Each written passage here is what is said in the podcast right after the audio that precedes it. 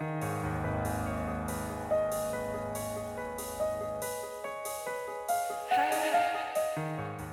nombre es Mauricio Lechuga y te doy la bienvenida a octubre, el mes de los breviarios cadavéricos, en el que te compartiré una creepypasta o leyenda urbana todos los días.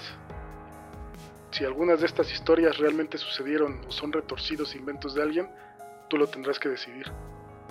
Recuerda que pueden contener amplias descripciones de violencia y o lenguaje explícito. Escucha bajo tu propio riesgo.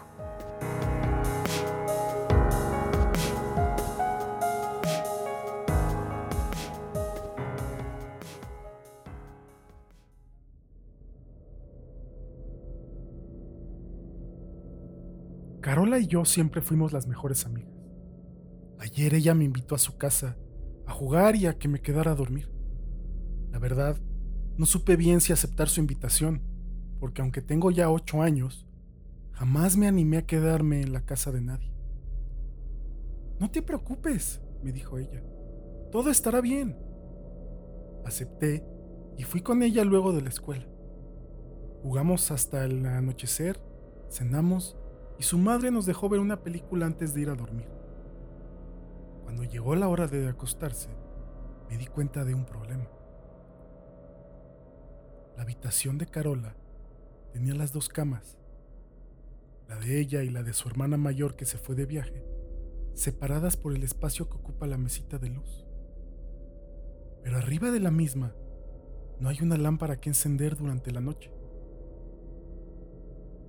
Traté de ser fuerte y no decir nada para no quedar como una bebé, pero cuando nos acostamos y la mamá de Carola apagó la luz, no pude evitar sentir miedo.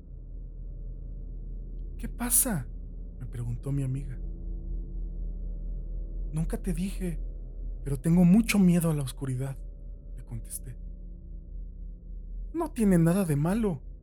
Es algo muy común. Tengo una idea. Saca la mano que tienes de mi lado y toma la mía. Así no tendremos miedo. Me pareció un buen plan y cumplí lo que me dijo. Cuando por fin sentí su mano aferrada a la mía, mi miedo desapareció y finalmente pude dormir. Esta mañana desperté acurrucada contra la almohada y agradecí que Carola me diera valor para quedarme. Noté que ella también estaba despierta y le di las gracias. No fue nada, solo tuve que hacer esto.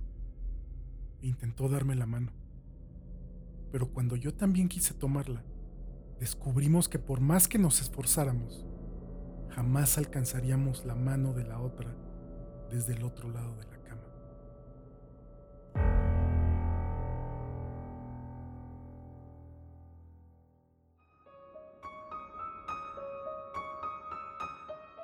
Para que no te quedes sin escuchar ninguno de los breviarios cadavéricos que se publicarán en todo octubre, Suscríbete en tu aplicación favorita, Apple Podcast, Spotify, la que sea.